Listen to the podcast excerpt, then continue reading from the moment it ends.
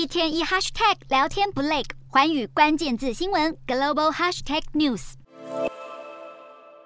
在疫情与乌俄战争的双重打击之下，物价、油价飙涨，已困扰美国民众好几个月。不过，这样艰困的生活成本压力已经开始出现转机。美国当地时间十三日公布，十一月消费者物价指数 CPI 年增百分之七点一，低于市场预期的百分之七点三，创下自去年十二月底以来新低，显现美国通膨显著降温。美国 CPI 年增率从十月的百分之七点七降到百分之七点一，比六月四十年新高百分之九点一足足低了两个百分点。至于没有计算食品与能源价格的核心 CPI 年增率，也从十月的百分之六点三下滑到十一月的百分之六。而这份 CPI 数据公布后，投资人信心大振，当天美股开盘气势如虹，道琼工业指数一度飙破七百点，标普五百指数以及纳斯达克指数涨幅分别达百分之二点五以及百分之三点三，其中能源股与科技股双双猛升。今年年初以来，能源等大宗商品价格飙涨，导致全球通膨情势恶化，多国央行被迫祭出货币紧缩政策，冲击股市与房市，民众就连最基本的食物以及民生用品都难以负担得起，引爆多场反政府抗议。如今物价增幅连两个月放缓，显现联准会自三月起连六度升息的抗通膨行动已渐渐奏效。投资人预期联准会将在美东时间十四日召开决策会议后宣布升息两码，而主席鲍尔是否会释出更多明年利率走势风险？像深受瞩目。